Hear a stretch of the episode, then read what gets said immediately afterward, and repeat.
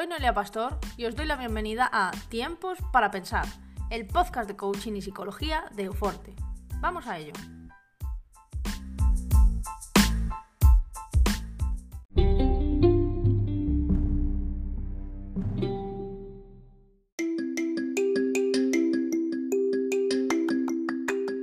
Este fin de semana se celebra San Valentín, festividad que tiene el día asignado del 14 de febrero. Aunque creamos que es un invento de los grandes almacenes para vender más regalos y bombones, la realidad es que tiene un origen en el año 270 como un acto de rebeldía del sacerdote Valentín, en el que intentó casar a todos los jóvenes que así lo desearan burlando las leyes de la Roma del siglo III. No me extiendo más en esto. Aprovechando que va a ser el Día del Amor, quiero dedicar este podcast a explicar algunos de los mitos del amor romántico. Desde luego hay muchos en torno a este sentimiento. ¿Qué es el amor? ¿Cómo comienza? ¿El amor se pasa? ¿El amor ha sido siempre igual? Intentaremos abordar el amor desde diferentes perspectivas. Si eres uno de estos enamorados o desenamorados, este podcast te interesa. Sigue conmigo.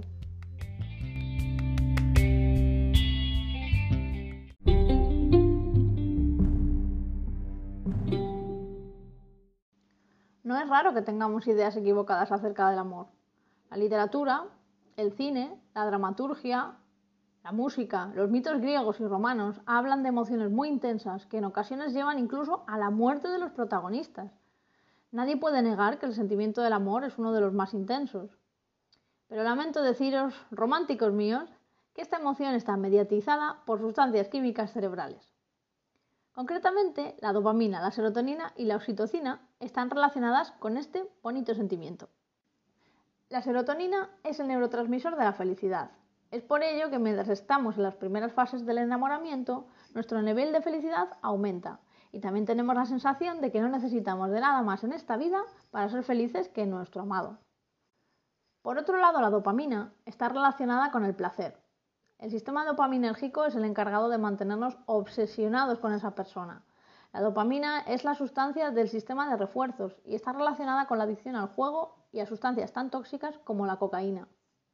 Este es el neurotransmisor encargado de que sintamos un verdadero síndrome de abstinencia cuando no estamos con la persona que queremos, el encargado de hacer que deseemos con todas nuestras fuerzas volver a estar con ella.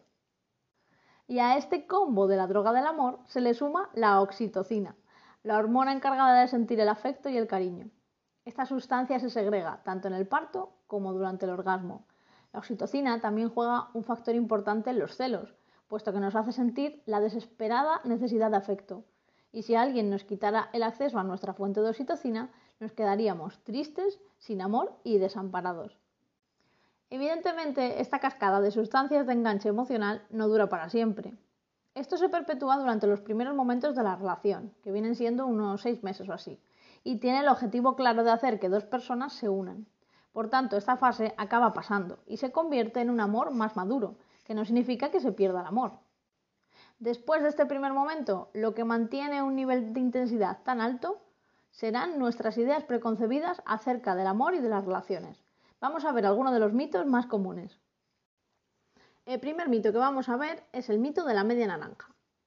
Cuando uno piensa en la media naranja, rara vez se plantea lo que significa a nivel psicológico. Si tu media naranja está aún por aparecer, probablemente hayas descartado ya a muchas personas por pequeños defectos, considerando que esa no era la persona ideal para ti. Y sin embargo, si tu media naranja ya la has encontrado, que mira que es una suerte, significa que si te quedas sin ella, serás siempre un ser partido y te faltará tu otra parte. ¿O es que vas a rellenar tu mitad con otra naranja? Sea como sea, es una encerrona. Tú eres un ser completo, no eres la mitad de nadie. Y a lo que tiene que aspirar el amor es a encontrar un compañero o compañera para poder desarrollarte como persona. Esto me lleva al siguiente mito, el emparejamiento. Todos damos por hecho que una persona antes o después tiene que encontrar a ese compañero.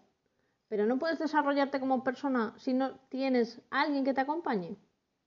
Al igual que las personas te acompañan en un tren, puedes vivir tu vida de acompañamiento de esa forma, con vínculos que establezcas que no sean tan perdurables en el tiempo. Es una forma de vivir válida también. No es necesario vivir siempre en pareja. Uno de los mitos que más peligro entraña es el hecho de pensar que los celos son naturales. Ya he explicado anteriormente que la oxitocina, la hormona del apego, influye en la sensación de pérdida. Es cierto que es natural sentir miedo a la pérdida y también es normal, sobre todo en las primeras fases, querer proteger a la pareja a toda costa. Pero eso no justifica que tu pareja tenga contigo una conducta celosa, de represión, de egoísmo y de control. Y no puede limitarte tu libre movimiento.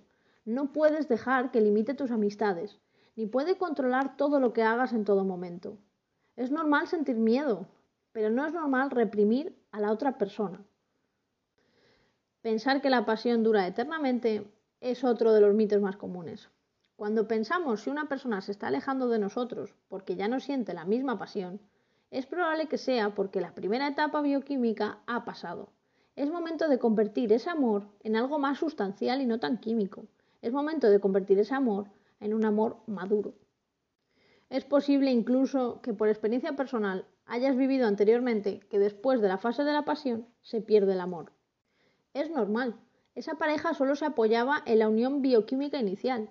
Por eso, en las fases iniciales hay que ver más allá del sexo y comenzar a pensar en las demás conductas que apoyan la unión de esos dos seres. Si ya desde las primeras etapas estás viendo que la relación no funciona como te gustaría, no caigas en el siguiente mito. Intentar cambiar a la otra persona. Es cierto que las parejas pasan por un periodo de adaptación y que cada persona es un mundo, que hay que aprender a vivir con el otro. Pero una cosa es adaptarse y otra cosa es cambiar. Si tu pareja actual tiene conductas que a día de hoy te parecen aberrantes, no intentes cambiarlas, nunca se va a adaptar. Estás intentando pasar por el molde a una persona con su individualidad. Eso es egoísta y poco empático, además de que la otra persona le llega el mensaje de que no la quieres tal y como es y eso puede ocasionar tristeza y sentimientos de frustración. La idealización de la pareja es otro de los mitos más comunes. Magnificar sus conductas positivas y minimizar sus conductas negativas y que nos hacen daño puede ser perjudicial a largo plazo para nuestra autoestima. Esto lo enlazo directamente con el siguiente mito, y es que el amor implica sufrimiento, que de alguna manera tener una relación supone renunciar a todas las demás cosas que nos hacen felices, y que hay que hacer verdaderos esfuerzos por permanecer con nuestra pareja. Eso es erróneo. Amar no es sufrir, amar es compañía y apoyo, tener a alguien que siempre esté disponible cuando necesitamos un abrazo. El último mito que vamos a ver hoy es pensar que el amor tiene que ser de una determinada manera y que todo lo que se salga de esa idea que tú tienes en la cabeza no es amor o es un fingimiento.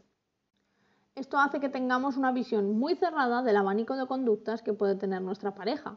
Lo que acabará pasando es que nuestra pareja hará muchos esfuerzos por estar con nosotros, pero no nos vamos a valorar. Continuamente estaremos comparando nuestra relación con relaciones pasadas o incluso con las relaciones que tienen otras personas. Y desde luego si comparas tu relación con todas las relaciones del mundo, siempre vas a salir perdiendo. Tienes que aprender a ver los detalles de la otra persona y a comprender su forma de quererte. Y también vamos a verlo al contrario. La otra persona tiene que aprender cómo le quieres tú. El amor da para mucho. Dedicaremos más podcasts a hablar de la compleja relación que surge entre dos o más seres humanos. Si conoces personas que estén pasando por una situación difícil en pareja, pásale este podcast. Quizá pueda ayudarle.